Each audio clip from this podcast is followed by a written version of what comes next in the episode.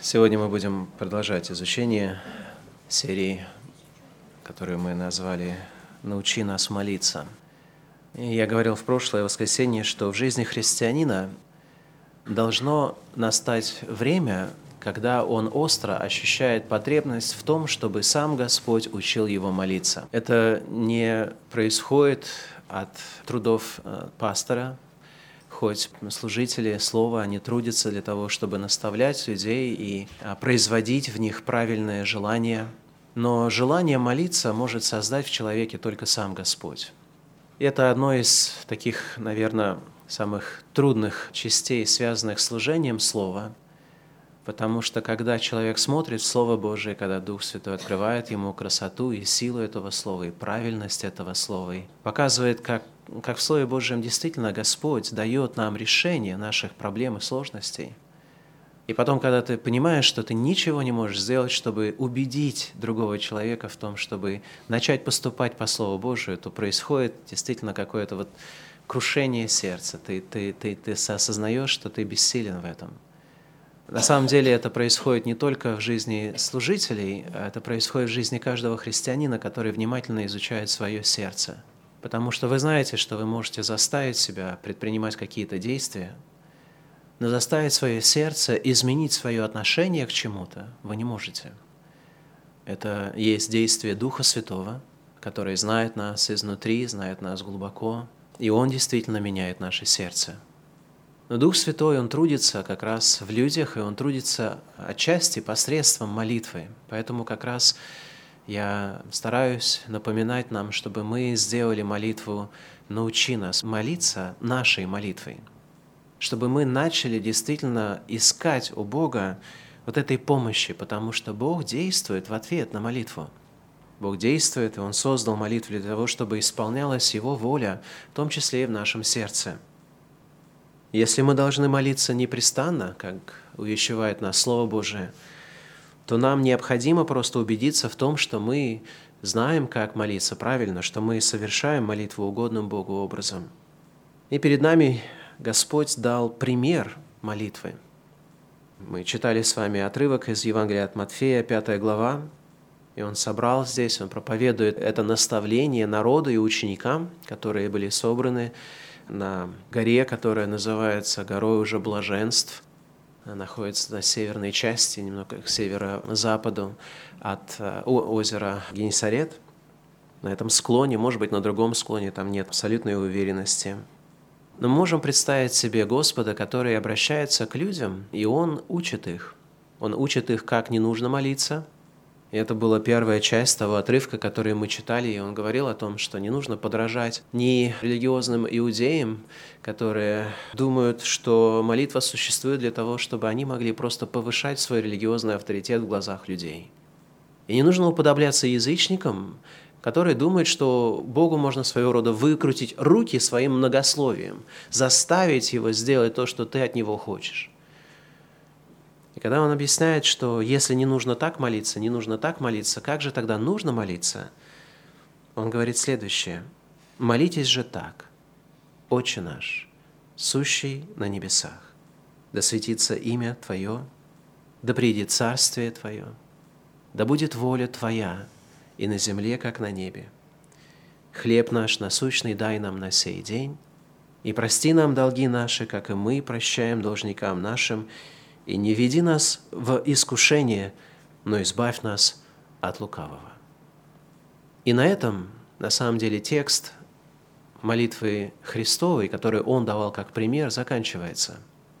Может быть, для некоторых это новость, но окончание молитвы, как мы это знаем, в 13 стихе, эта фраза «Ибо Твое есть царство и сила и слава во веки. Аминь», это фраза, которая появилась очень рано в христианском использовании, в христианской традиции. А есть свидетельство даже конца первого века, то есть практически, когда Иоанн заканчивал писать свои послания, сталкиваемся с тем, что церкви в обиходе уже церковном, вот эта фраза, она регулярным образом как-то прикреплялась к этому тексту молитвы. Но вы знаете, что в другом месте, когда ученики просили Иисуса научить их молиться, как раз в Евангелии от Луки, записанной в 11 главе, он дает им несколько другой текст молитвы.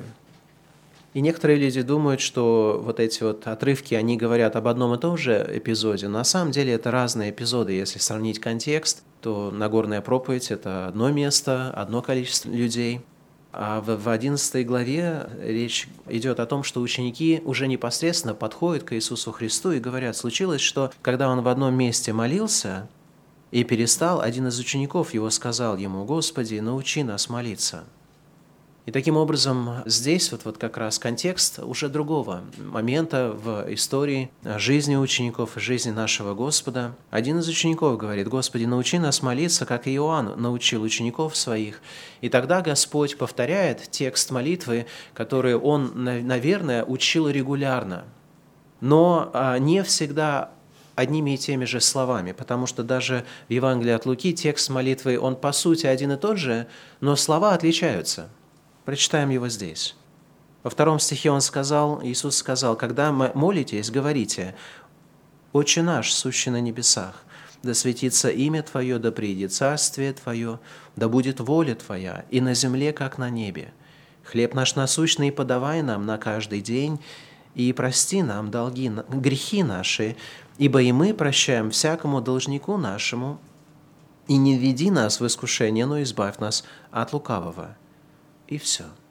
То есть в этом тексте даже нет вот этой вот, опять же, а, фразы «Ибо Твое царство и сила и слава во веки», нет слова «Аминь», что а, уже само по себе вызывает некоторый интерес. Почему, откуда такая фраза появилась, и почему, как нам нужно правильно относиться к этой молитве.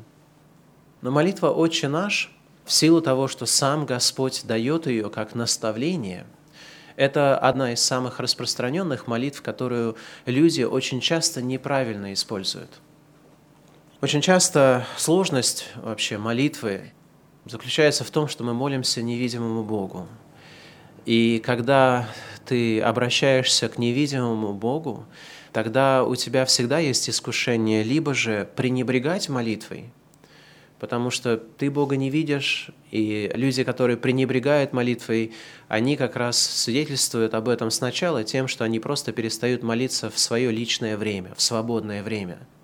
Когда они наедине, когда у них есть свободное время, их разум никогда не обращается к Богу в молитве – у них а, всегда есть что сделать другое. Посмотреть очередную какую-то увеселительную программу, почитать интересный роман, книгу, новости, а, поделать какие-то дела по дому, я не знаю, другие какие-то вещи, но никогда сердце их не льнет к молитве, никогда оно не стремится к Богу в эти минуты, когда никто их не видит. Они могут молиться в публичном каком-то контексте, в группе верующих, могут сказать правильные слова – но сердцем они уже давно уже перестали молиться к Богу. Пренебрежение – это одно из сложностей, которые сопровождают вот молитву в силу того, что мы обращаемся к Богу, которого мы не видим. Другая сложность, она на самом деле в другом спектре, в, другой, как бы, в другом диапазоне, в том, что мы привыкаем к каким-то механическим повторениям молитвенных фраз – и это как раз э, можно прочитать в себе, когда вы замечаете, что ваши тексты молитв, они в принципе одинаковые – они не разнятся от случая к случаю. А, вы стандартно впадаете в какие-то такие, знаете, колеи молитвенные, когда даже если вас просят молиться о каком-то конкретном, очень, может быть, вопросе, о конкретной проблеме, вы начинаете с а, ваших регулярных каких-то таких фраз, там, «Господи, благодарю Тебя за этот день, благодарю Тебя за что-то еще», и вы думаете, что вам необходимо сказать энное количество слов – или вызвать какое-то особое чувство перед тем, как вы можете обратиться к Богу с конкретной той нуждой, о которой вы на самом деле хотите или о которой вас просят помолиться. Это все вещи, которые сопровождают как раз сложность молитвенной жизни. На самом деле эту сложность даже подчеркивают, она присутствует в русском языке. Вы знаете слово «куролесить», откуда происходит? Кто знает, откуда произошло слово «куролесить»? В молитвослове существует много прошений и обращенных к Богу, которые повторяются несколько раз. Вы знаете, в православии есть а, практика того, чтобы повторять некоторые молитвы три раза, потом 12 раз, а потом еще 40 раз. И есть одна молитва, которую повторяют как раз очень часто. Это молитва, которая звучит «Господи, помилуй» на русском языке. Но «Господи, помилуй» на греческом она звучит как «Курие элейсон», в современном «Кирие элейсон». Это единственная фраза, которая вместе звучит на греческом языке, все остальное на латыни. А вот эта фраза остается на греческом, и она используется на греческом как раз в литургии, православной и католической в том числе. Так вот, когда говоришь «курия лейсон» быстро, тогда получается «курия лейсон», «курия лейсон», «курия лейсон», «курия лейсон», «курия лейсон», и получается, что человек начинает куролесить. Вот куролесить, на самом деле, оно имеет отношение к такой практике, когда люди фразу настолько зазубривают, настолько они ее просто многократно и быстро, бессмысленно повторяют, что как раз отсюда и происходит это слово в русском языке, как ни странно. Конечно же, когда мы знаем или мы смотрим на страницы Священного Писания, то ничего подобного в практике или в учении Господнем о молитве мы не находим. Люди, тем не менее, неправильно используют молитву «Отче наш», потому что молитва «Отче наш» вместо учебного пособия, которым Господь представил его для своих учеников и для народа, они используют ее, знаете, как на самом деле вот э, своего рода просто вот молитву, которую нужно повторять. А люди очень часто, которые повторяют ее регулярно, а мы с вами не делаем это, может быть, каждодневно, но каждое воскресенье мы с вами совместно эту молитву произносим вслух на богослужении. И вы знаете опасность того, что вы можете говорить эти слова наизусть без всяких проблем, но в то же самое время сердцем не участвовать в этом прошении. Вы можете говорить эти слова, вы можете даже стараться свое сердце направлять к этому, но то, что вы сказали эти слова, это не означает, что вы помолились в соответствии с теми прошениями, которые даже звучат. Потому что молитва – это никогда не просто звуки, произносимыми нашим ртом. Это то, что происходит или исходит из нашего сердца – оно должно так происходить. И Бог не нуждается даже в словах особенно, поэтому вот это многословие, поэтому вот всякие какие-то изящные наши способы выражать наши прошения или еще что-то, неоднозначно можно говорить о том, что это как бы не играет никакой роли, но точно, когда мы сравниваем сердце человека и вот эти вот слова, Богу важно сердце человека, нежели слова. Поэтому в наставлениях о молитве очень часто люди как раз рекомендуют, прежде чем начинать говорить что-либо, просто помолчать. Просто остановиться и как раз своего рода закрыть дверь. Так, чтобы вы не прибегали к Богу в попыхах, не просто выговаривали какие-то заученные фразы, кем-то наставленные, может быть, даже самые правильные библейские фразы – Потому что Бог-то не заинтересован в том, чтобы вы просто упражняли мышцы вашего, знаете, вот этого всего аппарата, который связан с говорением, для того, чтобы потом Он сказал, ну вот сказал так, поэтому я тебе дам. Мы понимаем, что молитва, она существует не для того, чтобы мы говорили какие-то вещи Богу, хоть мы в молитве говорим, но прежде всего это должно быть отражением нашего сердца. Люди же неправильно используют молитву «Отче наш». Она превращается в рутинное какое-то повторение. Некоторые думают, что вот э, когда ты не знаешь, о чем молиться, ну вот нужно вот эту вот, вот эту вот молитву прочитать, и тогда все будет хорошо. Некоторые используют эту молитву как оберег – вешая ее, знаете, в каких-то очень красивых орнаментах или еще что-то, носят ее. Части этой молитвы, на, они гравируются на кольца, на браслеты и так далее и тому подобное. Люди думают, что вот эти вот слова, этот текст, он обладает особенной какой-то духовностью. Но сила этой молитвы не в словах самих, а в той истине, которую эти слова передают. Христос в молитве «Отче наш» дал своим ученикам идеальный пример угодной Богу молитвы. Эту молитву нужно использовать как богодухновенное учебное пособие. Должно быть а, примером для всех наших молитв. Это должно быть то, в чем мы почерпываем свое знание о том, как мы должны лучше и глубже молиться. Если мы говорим об этой молитве, то нам необходимо понять предназначение этой молитвы. Опять же, предназначение не в том, чтобы мы запомнили эту молитву и могли ее тарабанить, э, знаете, в самые страшные минуты нашей жизни или просто когда нам нечего сказать нашему Господу. Эта молитва не текст для просто повторения – Ничего страшного в том, если мы будем ее повторять, на самом деле, для того, чтобы научиться молиться. Я уверен, что неизбежно человек должен будет это повторять, он должен знать эту молитву наизусть, он должен прокручивать ее в голове, он должен думать о том, что эта молитва на самом деле, чему она нас учит. Но в конце концов человек должен понять, что эта молитва есть именно учебное пособие, это есть пример для всех наших молитв. Чему эта молитва учит нас? Наверное, она сама по себе является как раз таким иллюстрацией того, что Господь Иисус Христос говорил. Он говорил, не будьте как лицемеры и не будьте как язычники. Эта молитва точно, она не многословная молитва. Мы можем ее произнести, прочитать меньше, чем за минуту, но количество истин, количество глубинных каких-то нитей, которые затрагивает эта молитва, она просто, это просто удивительно. Сколько много сказано в таком малом количестве текста. Что, наверное, заставляет меня думать, что эта молитва есть своего рода выжимка нашего познания о Господе.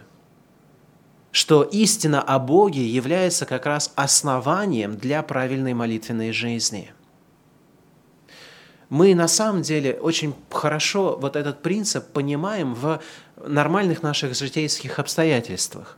Потому что никто не звонит в пожарную, чтобы заказать пиццу. Правильно?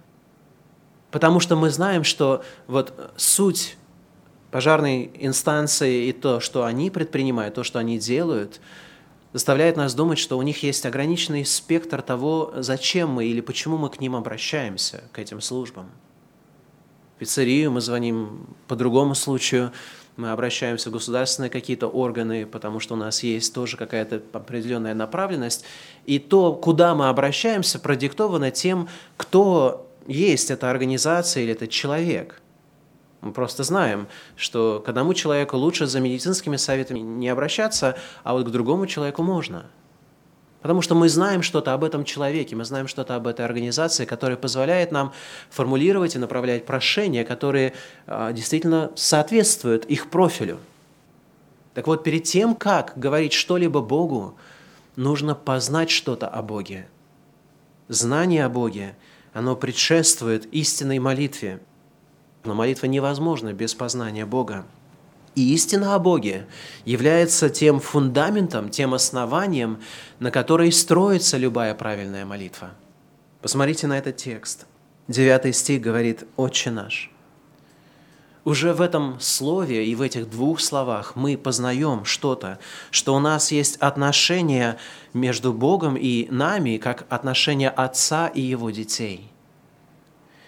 Следующая фраза «Светится имя Твое». Это есть отношение, которое уже меняется. Мы уже в данном случае относимся к Нему как к нашему Богу, и мы перед Ним стоим как поклонники, которые поклоняются Ему, которые провозглашают Его, его святость и призывают, чтобы это возрастало. Да придет Царствие Твое. Это отношение царя и его народа. Да будет воля Твоя. Это отношение Господина – и его слуг. Хлеб наш насущный дай нам на сей день. Это отношение благодаятеля и нуждающегося. Прости нам. Это прошение или отношение спасителя и грешников. Не введи нас, это отношение вождя и последователей ему. Избавь нас, это отношение защитника и защищаемого. Именно потому, что Бог есть Отец – Бог есть Бог, Он есть Царь, Он Господин, Он Владыка, Он тот, который дарует нам все блага, Он Спаситель наш, Он наш вождь, Он наш защитник. Из этих истин о Боге вырастают вот эти прошения. Таким образом, эта молитва, не являясь исчерпывающей, Потому что мы видим другие молитвы Иисуса Христа в Евангелии от Иоанна в 17 главе записана совершенно другая молитва. Мы видим, как Он молился. Но и эта молитва, если смотреть на нее, можно четко увидеть, что она была построена на истинном знании того, кто есть Бог. На этом знании Христос возносил даже свои прошения. И мы с вами должны научиться, что все наши прошения, они должны прежде всего брать свой корень в истине о том, кто есть Бог, потому что наши прошения должны соответствовать тому, кто есть Бог. Мы не можем просить у Бога о том, что не соответствует Его природе, что противоречит Его природе. Именно поэтому мы не можем просить благословения на грех. Бог не может дать нам благословение на грех, потому что Он есть Бог святой. Он тот, который ненавидит грех – Итак, все в нашей жизни, перед тем, как мы можем обращать наше прошение, нам необходимо, чтобы мы познали истину о том, кто есть Бог, потому что без истины о том, кто есть Бог, мы не можем веровать, что эта молитва угодна Богу, а если не можем веровать, тогда мы нарушаем другое правило молитвы, которое мы обнаружили, что без веры Богу угодить невозможно. Поэтому вся молитва, она берет свое начало в Боге. Мы в Боге берем то, что мы, в конце концов, можем обращать к Нему в молитве. Бог, Он есть Бог любящий Отец. Поэтому мы можем обращаться к Нему как Отцу, апеллируя к Его любви, радуясь этой любви. Он есть Бог сущий. Он действительно тот, который есть, кто Он есть. И Он сейчас окружен в славе на небесах. Он есть Бог царствующий. Эта истина должна как-то формулировать в нашем сознании уже то, о чем мы можем просить этого царя. Он Бог, который не просто имеет достоинство царское, но Он имеет власть. Он Бог правящий, Он владыка над всем этим миром. Это должно вселять веру и уверенность, что наши прошения угодные Его воле, они обязательно будут исполнены – он Бог, который заботится о нас. Он заботится о нас целиком, вплоть до наших даже плотских нужд, наш насущный хлеб. Он заботится о нас, а это означает, что мы можем доверять Ему и полагаться на эту заботу. Не беспокоиться, не суетиться по всяким мелочам нашей жизни, но доверять их Ему в прошениях с благодарением. Он Бог благой. Он действительно делает все во благо нам – он Бог прощающий и спасающий нас от грехов наших. И Он Бог, который защищает нас от всякого зла. Вот эти простые истины о Боге являются уже для нас инструкцией. Они учат нас, как мы должны приходить к прошениям в наших молитвах. Мы должны прежде всего узнать, кто есть Бог. И на основании нашего познания Бога тогда уже обращаться к Нему в прошениях. Вот это имеет очень практическое основание. Но практическим оно только покажется тем, кто на самом деле ревнует о познании Бога. Вот здесь вот я хочу, чтобы вы под... немножко сейчас, знаете, вот встрепенулись, я знаю, я говорил достаточно монотонно, но чтобы вы подумали о себе, действительно, вот чего вы хотите в своей жизни. Является ли целью в вашей жизни это истина познания Бога. Огромное количество христиан, они думают, что Бог существует, по большому счету, для того, чтобы они жили с избытком. Да, они же все-таки читали, что Христос пришел дать им жизнь, жизнь с избытком, и они думают, что на самом деле все в жизни должно строиться по этому принципу. Поэтому окончательная цель, то, к чему они стремятся, это не Бог – они стремятся к Богу, потому что Бог – это та инстанция, которая поможет им достичь то, чего они на самом деле хотят. Но конечной целью не является Бог. Это просто промежуточное звено, необходимое. Они, они уже научились из Библии, что да, Бог всем контролирует, Он над всем господствует, все принадлежит Ему, и если ты хочешь в жизни что-то получить, ты должен обязательно получить это от Бога. Они это усвоили. Они просто не усвоили то, что на самом деле у Бога цель по отношению к ним, она другая. Бог меньше заинтересован в том, чтобы у нас была жизнь с избытком, сколько Он заинтересован, чтобы у нас была жизнь с Богом – Потому что на самом деле жизнь без Бога, даже если вы приобретете весь мир, но у вас Бога не будет, у вас не будет жизни с избытком. Вас будет жалкое существование, которое повредит вашей душе. Бог знает, что единственный способ сделать нашу жизнь жизнью с избытком, это означает сделать Бога центром этой жизни – познание Бога главным смыслом жизни. И жизнь вечная, знаете, как она определяется в Священном Писании? Знать истинного Бога, познать Его. Не в смысле какого-то интеллектуального, знаете, каких-то ответов, которые можно сдать на каком-то экзамене – Опознать Его как личность – это означает, что молитва есть смысл или есть жизнь вечная. Наше познание Бога, которое мы приобретаем в молитве, непосредственная встреча с Богом – это есть то, к чему нас Бог призвал. Почему Слово Божие говорит «пребывайте постоянно в молитве»? И подумайте, Какое количество спасения вы вкусили, если спасение пропорционально вашему времени, которое вы проводите с Богом в молитве? Это то, для чего Господь спасает нас.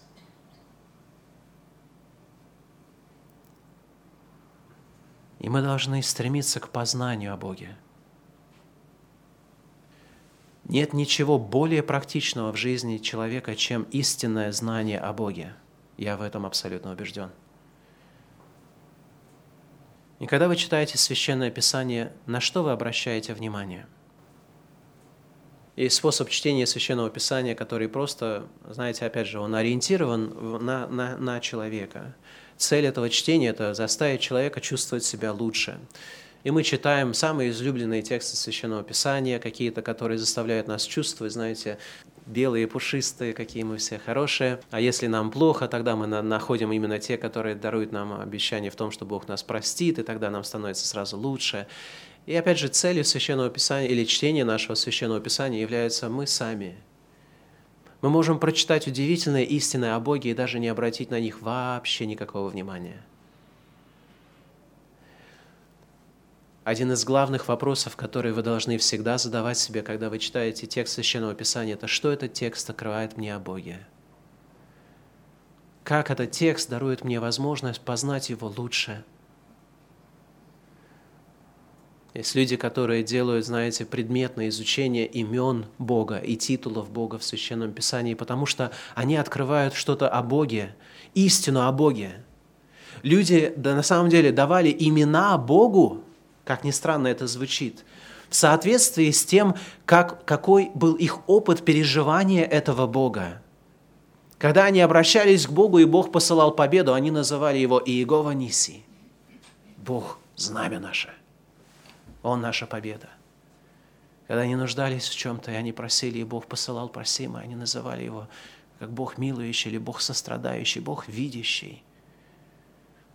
Этих имен Бога множество – и каждый из них содержит определенную истину, которая может для нас стать предметом как начало для молитвы, угодно Ему, потому что она будет полностью соответствовать тому, какой есть этот Бог. Поэтому эта молитва, она учит нас как раз, чтобы мы учились правильно молиться, чтобы истина о Боге стала основанием любой нашей молитвы, любого нашего прошения. Только такие прошения мы можем с уверенностью говорить, что они угодны Богу по своему содержанию. Более того, как вы обратили внимание, эта молитва, которую Господь э, запечатлел в Священном Писании дважды, что подталкивает нас на мысль о том, что не в конкретных словах суть того, о чем говорится, а суть как раз в смысле – и один из смыслов или один из вещей, которые мы можем наблюдать, э, когда мы смотрим на эту молитву, это последовательность в этой молитве. Обратите внимание, о чем просит Господь или как Он нас учит просить у Господа. Сказано, молитесь так, «Отче наш, сущий на небесах, да светится имя Твое, да приидет царствие Твое, да будет воля Твоя и на земле, как на небе». И потом происходит перелом в характере его прошений.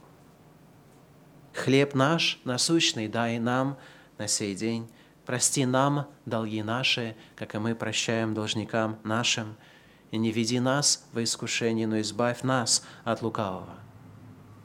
Таким образом, мы видим, что эта, эта молитва, по большому счету, состоит из двух главных основных частей. Первая часть, она исполнена или используется в ней местоимение второго лица, то есть твое, ты, твое, да, то есть царствие твое, воля твоя и так далее. Вторая часть, она использует местоимение первого лица, наше, да, все, о нас, наше, мы. В этом простом отличии, простом, который мы можем просто смотря на текст увидеть, мы понимаем, что в этом тоже есть на самом деле инструкция, наставление. Эта молитва является примером того, как мы должны молиться, потому что Бог, очевидно, заинтересован в том, чтобы люди научились Божье ставить на первое место, а свое ставить на второе место. Правильно? Я склонен думать, что все-таки это не формальность. Даже в этом тексте, а, в этой главе, то есть мы с вами наблюдаем как раз, опять же, тот же самый принцип немножко в другом выражении, потому что дальше по главе мы с вами читаем следующее. 25 стих. «Посему говорю вам, говорит Христос, не заботьтесь для души вашей, что вам есть и что пить, не для тела вашего, во что одеться. Не заботьтесь ни о пище, ни об одежде». Почему? Душа не больше ли пища и тело одежды? Взгляните на птиц небесных, они не сеют, не жнут, не собирают в житницы, и Отец ваш Небесный питает их. Вы не гораздо ли лучше их? Да и кто из вас, заботясь, может прибавить себе росту хотя на один локоть? И об одежде что заботитесь? Посмотрите на полевые линии, как они растут, не трудятся, не придут. Но говорю вам, что и Соломон во всей славе своей не одевался так, как всякая из них – если же траву полевую, которая сегодня есть, а завтра будет брошена в печь, Бог так одевает, кольми паче вас, маловеры. Итак, не заботьтесь и не говорите, что нам есть, или что пить, или во что одеться, потому что всего этого ищут язычники. Отец ваш Небесный знает, что вы имеете нужду об этом. А что нужно делать? Ищите же прежде Царствие Божие и правда Его, и это все приложится вам. Я убежден, что порядок или последовательность в молитве «Отче наш» прошений, которые сначала говорят о Боге и обращают внимание на то, что нужно Богу в Его главных интересах, а потом уже то, что нужно нам, это не случайность, а это есть именно наставление Иисуса Христа. Он учит нас, как нам нужно молиться – это должно быть о том, чтобы Богу была дана должная честь, должная слава, чтобы Его воля была исполняема превыше нашей воли.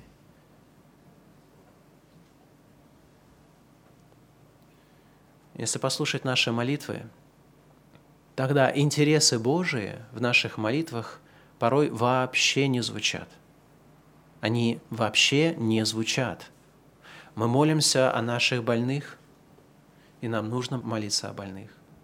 Мы молимся о работе, мы молимся о, о трудностях в семье, мы молимся о том, о пятом, о десятом, но интересы Божьи – это не наши интересы в молитвах. Первое, что мы делаем, мы сразу же обращаемся к Богу своими прошениями. Мое, мое, нам, нам, наше, наше – это свидетельствует о том, опять же, что наше сердце в молитве, оно не совсем в правильном состоянии. Потому что мы забываемся в наших молитвах, и мы не думаем о Божьей славе. А молитвы или дела, которые не соответствуют Божьей славе, они останутся просто пустыми звуками. И Он обязан так поступать, потому что если бы Бог трудился для славы чего-то другого, то Он был идолопоклонником –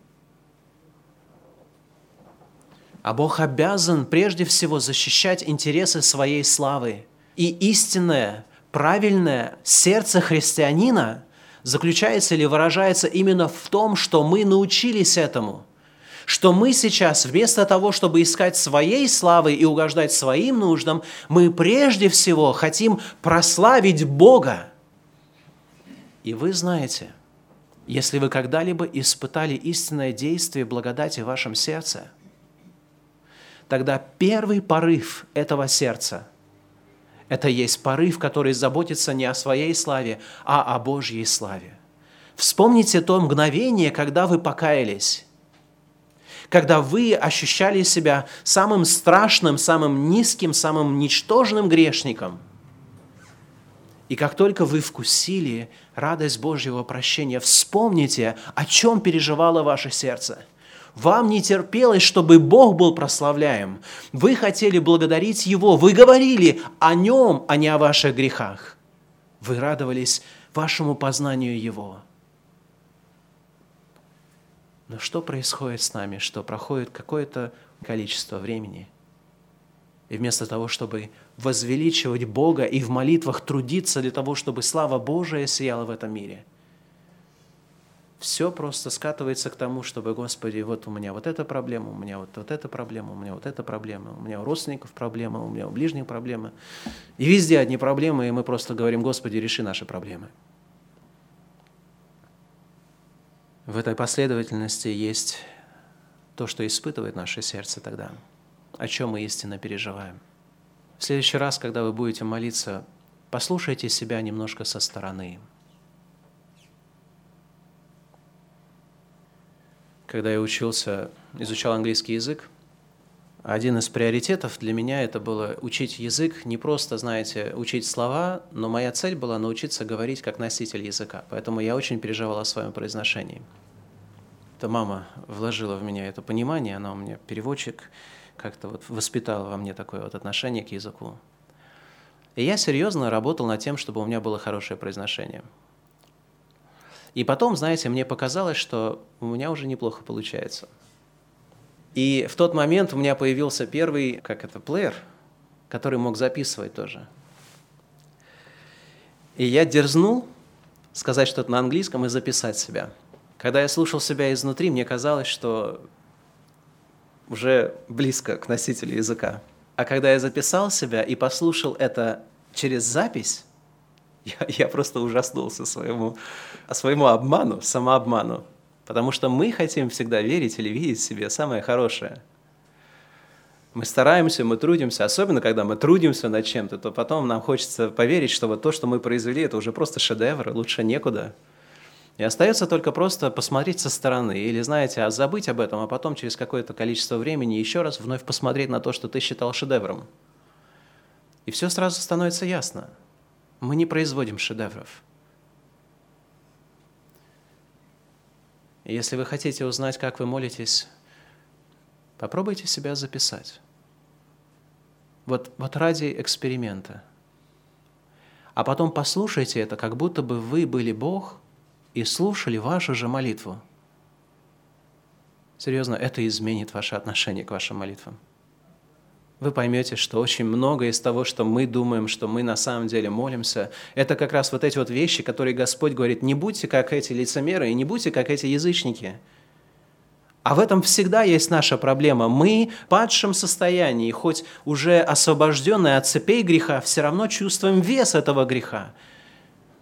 И дай нам только свободу, мы исказим все, что угодно. Мы возьмем молитву «Отче наш» и будем ее неправильно использовать. И следующее, что здесь говорится о том, что наше благо, на самом деле, оно должно быть всегда подчинено Божьим целям или Божьему вот этому приоритету. Вот давайте еще раз прочитаем этот текст, и я постараюсь просто некоторыми комментариями показать, что я имею в виду. Христос говорит, молитесь же так, «Отче наш, сущий на небесах, да светится имя Твое, да приедет царствие Твое, да будет воля Твоя и на земле, как на небе. Хлеб наш насущный дай нам на сей день, если это будет соответствовать тому, чтобы светилось имя Твое, если это будет приближать Царствие Твое, если это будет исполнением воли Твоей на земле, как на небе. Понимаете, что я имею в виду? Дальше прости нам долги наши, и как и мы прощаем должникам нашим, если все это соответствует как раз вот этим целям, которые Ты уже обозначил перед нами. Не веди нас в искушение, но избавь нас от лукавого, если это соответствует. И когда мы говорим вот это, если это соответствует, то мы понимаем, что, опять же, даже наше благополучие или благосостояние – это не просто какие-то, знаете, параллельные какие-то реалии. Вот Божья слава, она где-то здесь или там на небесах, а вот мое благополучие, оно здесь на земле. Это как, знаете, рельсы вот, э, у поезда, которые всегда параллельны, но никогда не встречаются. Понимаете это? Он даст вам все необходимое для того, чтобы Его имя было прославляемо. Он всегда так поступает. И Он не будет поступать иначе. Все наши прошения, если они не проходят вот этот первый первичный тест, где имя Иисуса Христа будет провозглашаемо и возвещаемо, оно будет прославляться и светиться, где воля Его будет исполняться, где Царствие Его будет распространяться по земле. Вот это есть то, что Бог совершает. Все подчиняется этой цели – и ваше благополучие, я вам гарантирую, оно зависит от степени того, насколько эти божественные действительности реализуются в вашей жизни. Вам хлеб будет не впрок, если вы не сможете его использовать во благо, для славы Божией. Знаете это? Есть благословения в жизни, которых лучше было бы человеку не видать, потому что они становятся для него камнем преткновения, притыкания и погибели. Истинное наше благо и истинная наша безопасность заключается в том, чтобы воля Божия исполнялась везде – том числе и в нашей жизни. Это и есть Божье наставление. Он учит нас, как мы должны видеть свои интересы в отношении интересов Божьих. Это часть того наставления, которое Господь дает нам в этом молитвенном пособии. Может быть, это не главное, но обратите внимание, что когда ученики спросили Его, «Господи, научи нас молиться», Христос не сказал «встаньте на колени», встаньте в 5 утра, повторите эту фразу 10 раз, или 12, или 40, или сколько там нужно. Вот эти вещи, они очень часто больше индивидуальные, а потому и не являются частью всеобщего наставления – мы же, когда мы усердствуем в нашем познании молитвы, нам просто нужно знать, во сколько встать, так, чтобы не пропустить пояс да, своего рода, и, и, и как нужно встать, и вот как нужно сложить ручки, или можно глаза держать закрытыми, или их нужно обязательно закрывать, и так далее и тому подобное. Эти вещи, они, а, я не хочу сказать, что они совершенно не имеют никакого значения, потому что для разных людей эти вещи играют свое значение. Но это не суть молитвы, это не то, что Бог старается чему нас научить. Кто-то сказал, лучше сидя думать о Боге, нежели стоя думать о ногах. Так есть люди, которые тоже, вот они настолько увлекаются формой, что все молитвенное время это, это, это, это их взгляд со стороны, как я хорошо выгляжу, нравлюсь ли я Богу, посмотрите на меня. И этот человек встает, и он уже получает свое вознаграждение сам в себе. Он себя оправдал, себя похвалил и довольный пошел уже дальше жить своей жизнью. Но вы знаете, в этой молитве есть вот пример того, что является основанием молитвы. Это истина о Боге. Какая есть последовательность в том, как мы выстраиваем даже наше прошение, как мы думаем о молитвах. Это, очевидно, не только должно быть принципом нашей молитвенной жизни, но это должно быть принципом нашей жизни вообще. Но более того, эта молитва учит нас посвящению. Вы знаете, невозможно истинно помолиться, если вы не посвящаете себя Богу. Вы не можете сказать «Отче наш», если вы не признаете себя Его сыном или Его дочерью, если мы не признаем Его нашим отцом, а себя Его детьми. А это означает, что мы, как дети, в тот момент подчиняемся воле своего Отца, мы послушны своему Отцу. Это есть обещание. Когда ты говоришь «Отче наш», это есть, это есть уже обещание «Я буду слушать Тебя, Папа». Дай мне Твое наставление, дай мне откровение Твоей воли, я его исполню в своей жизни, как послушный сын или как послушная дочь. И это есть исповедь нашей любви к Нему. Потому что дети, которые, у которых неправильные отношения с родителями, они даже не хотят их называть отцом или матерью, знаете это? Им это отвратительно внутри себя. Конечно же, мы не можем приходить к Богу и называть Его отцом таким образом – Мы должны исповедовать в этом свою любовь. Когда мы говорим «да светится имя Твое», мы говорим о том, что святость – это есть то, что мы переживаем, за что мы боремся, к чему мы стремимся. Это есть обещание нашей святости. Какой смысл говорить «да светится имя Твое», если сам ты живешь во грехе и хочешь продолжить? Какой толк от этого? Это лицемерие, это как раз то, что Христос говорит, не будьте как лицемеры, если в сердце своем вы не открываете свое, свое сердце для того, чтобы говорить Ему, «Я буду жить в святости, я хочу жить в святости, освободи меня от всякого греха», тогда вы не можете сказать «Да светится имя Твое» правильным образом в вашем сердце. Да будет воля Твоя. Что это, как не исповедь нашего смирения, нашего, нашей готовности подчиниться Его воле? Как Христос говорит, Он дает свои желания, Он говорит, ну, не моя воля, но Твоя да будет – мы не можем сказать эту фразу «да будет воля Твоя», если мы не подчиняем себя Его воле. Подумайте, сколько раз вы говорили эту молитву, когда вы знаете, что вы поступаете против Его воли в чем-то. Когда вы знаете, что вы не живете святой жизнью. Вы произносили, произносили эту молитву как лицемеры – Потому что если со стороны посмотреть на вашу молитву, вы бы сказали, ваши уста это произносили, а в сердце Бог видит совершенно иную реальность. И такие молитвы не угодны Богу, они мерзость пред Богом на самом деле. Хлеб наш насущный дай нам, что это как не посвящение быть довольным тем, что Бог нам посылает. Как это не посвящение того, что все, что Бог нам дает – в этой жизни, наше материальное благо и нашу саму жизнь мы будем использовать для того, чтобы достигать тех целей, которые мы уже а, обозначили перед Ним в молитве. Прости нам долги наши, как и мы прощаем должникам нашим. Что это, как не наше обещание, что мы будем прощать людей? Что мы будем трудиться для того, чтобы созидать мир – для того, чтобы являть любовь людям, которые не заслуживают этой любви, как и мы не заслужили любви Божией. Мы не можем говорить, прости нам грех, если ты не прощаешь греха, если ты не сердцем посвящаешь себя такой жизни, которая будет прощать людям и грехи, и долги, а в этом есть разница. Потому что грехи – это то, что уже совершилось, а долги – это то, что еще не совершили для вас – Сколько мужей и жен страдают от того, что да, он обещал вот этого в день свадьбы, и она обещала вот этого в день свадьбы, а вот сейчас они уже задолжали столько, что я уже не знаю, когда это все выплатится. Оно не выплатится. Прощайте, чтобы и вам прощено было, потому что все мы согрешаем. Никто не может просить, избавь нас от лукавого, не веди нас в искушение, если вы не готовы одевать себя во всеоружие Божие, если вы не встаете в реальную борьбу против этих духов зла. Никто не может просить об этом, если вы не берете на себя вот эту ответственность, если вы не посвящаете себя в этой молитве целиком и полностью Богу и Его воле.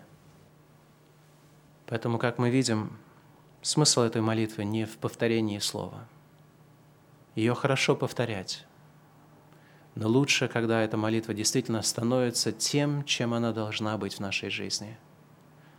Она не должна быть просто какой-то окончательной, знаете, фразой в публичном богослужении или же просто какой-то такой заученной молитвой, которой мы просто молимся, когда нам нечего сказать, или мы просто хотим как-то побыстрее, знаете, сказать, ну вот я помолился – это должно быть основанием для всех наших молитв. Мы должны размышлять об этой молитве и об этих истинах глубже, чаще, постояннее. Это то, к чему Господь нас призвал. В заключение я просто хочу обратиться ко всем нам. Эта молитва это называется также молитва учеников или а, молитва, которую Господь дал ученикам. У меня к вам вопрос. А вот как вы думаете, Христос молился этой молитвой или нет? Первую часть, наверное, без проблем. Да, он мог говорить «Отче наш, сущий на небесах, да светится имя Твое, да придет царствие Твое, да будет воля Твоя на земле, как на небе». Я думаю, что он повторял эти слова неоднократно сам в молитве. Неоднократно он сам и взвешивал их, испытывал их в своем сердце. Хлеб наш насущный дай нам на сей день, просил ли это Христос? Я думаю, просил. Прости нам долги наши, как и мы прощаем должникам нашим. Простил ли об этом Христос? Но вот здесь вот некоторые начинают под паузу такой, стоп, стоп, стоп, стоп, стоп. Христос же он без, безгрешный, он же не совершил, у него нет долгов. А, нет, нет у него долгов. Ну, если говорить о его личном свидетельстве, то да. Но обратите внимание, что эта молитва написана не от первого лица, не от единственного числа, а от множественного числа. Мы говорим «Отче наш». И Христос является тем, кто взял грехи наши, Он вознес их в Своем теле на кресте. И я уверен, что Он, когда Он висел на кресте, когда Он платил эту плату за наш долг, за наши грехи, то Он молился – я не удивлюсь, если эта молитва, она была в его сердце на кресте. Потому что он, когда он спасал, он не спасал себя, он спасал нас.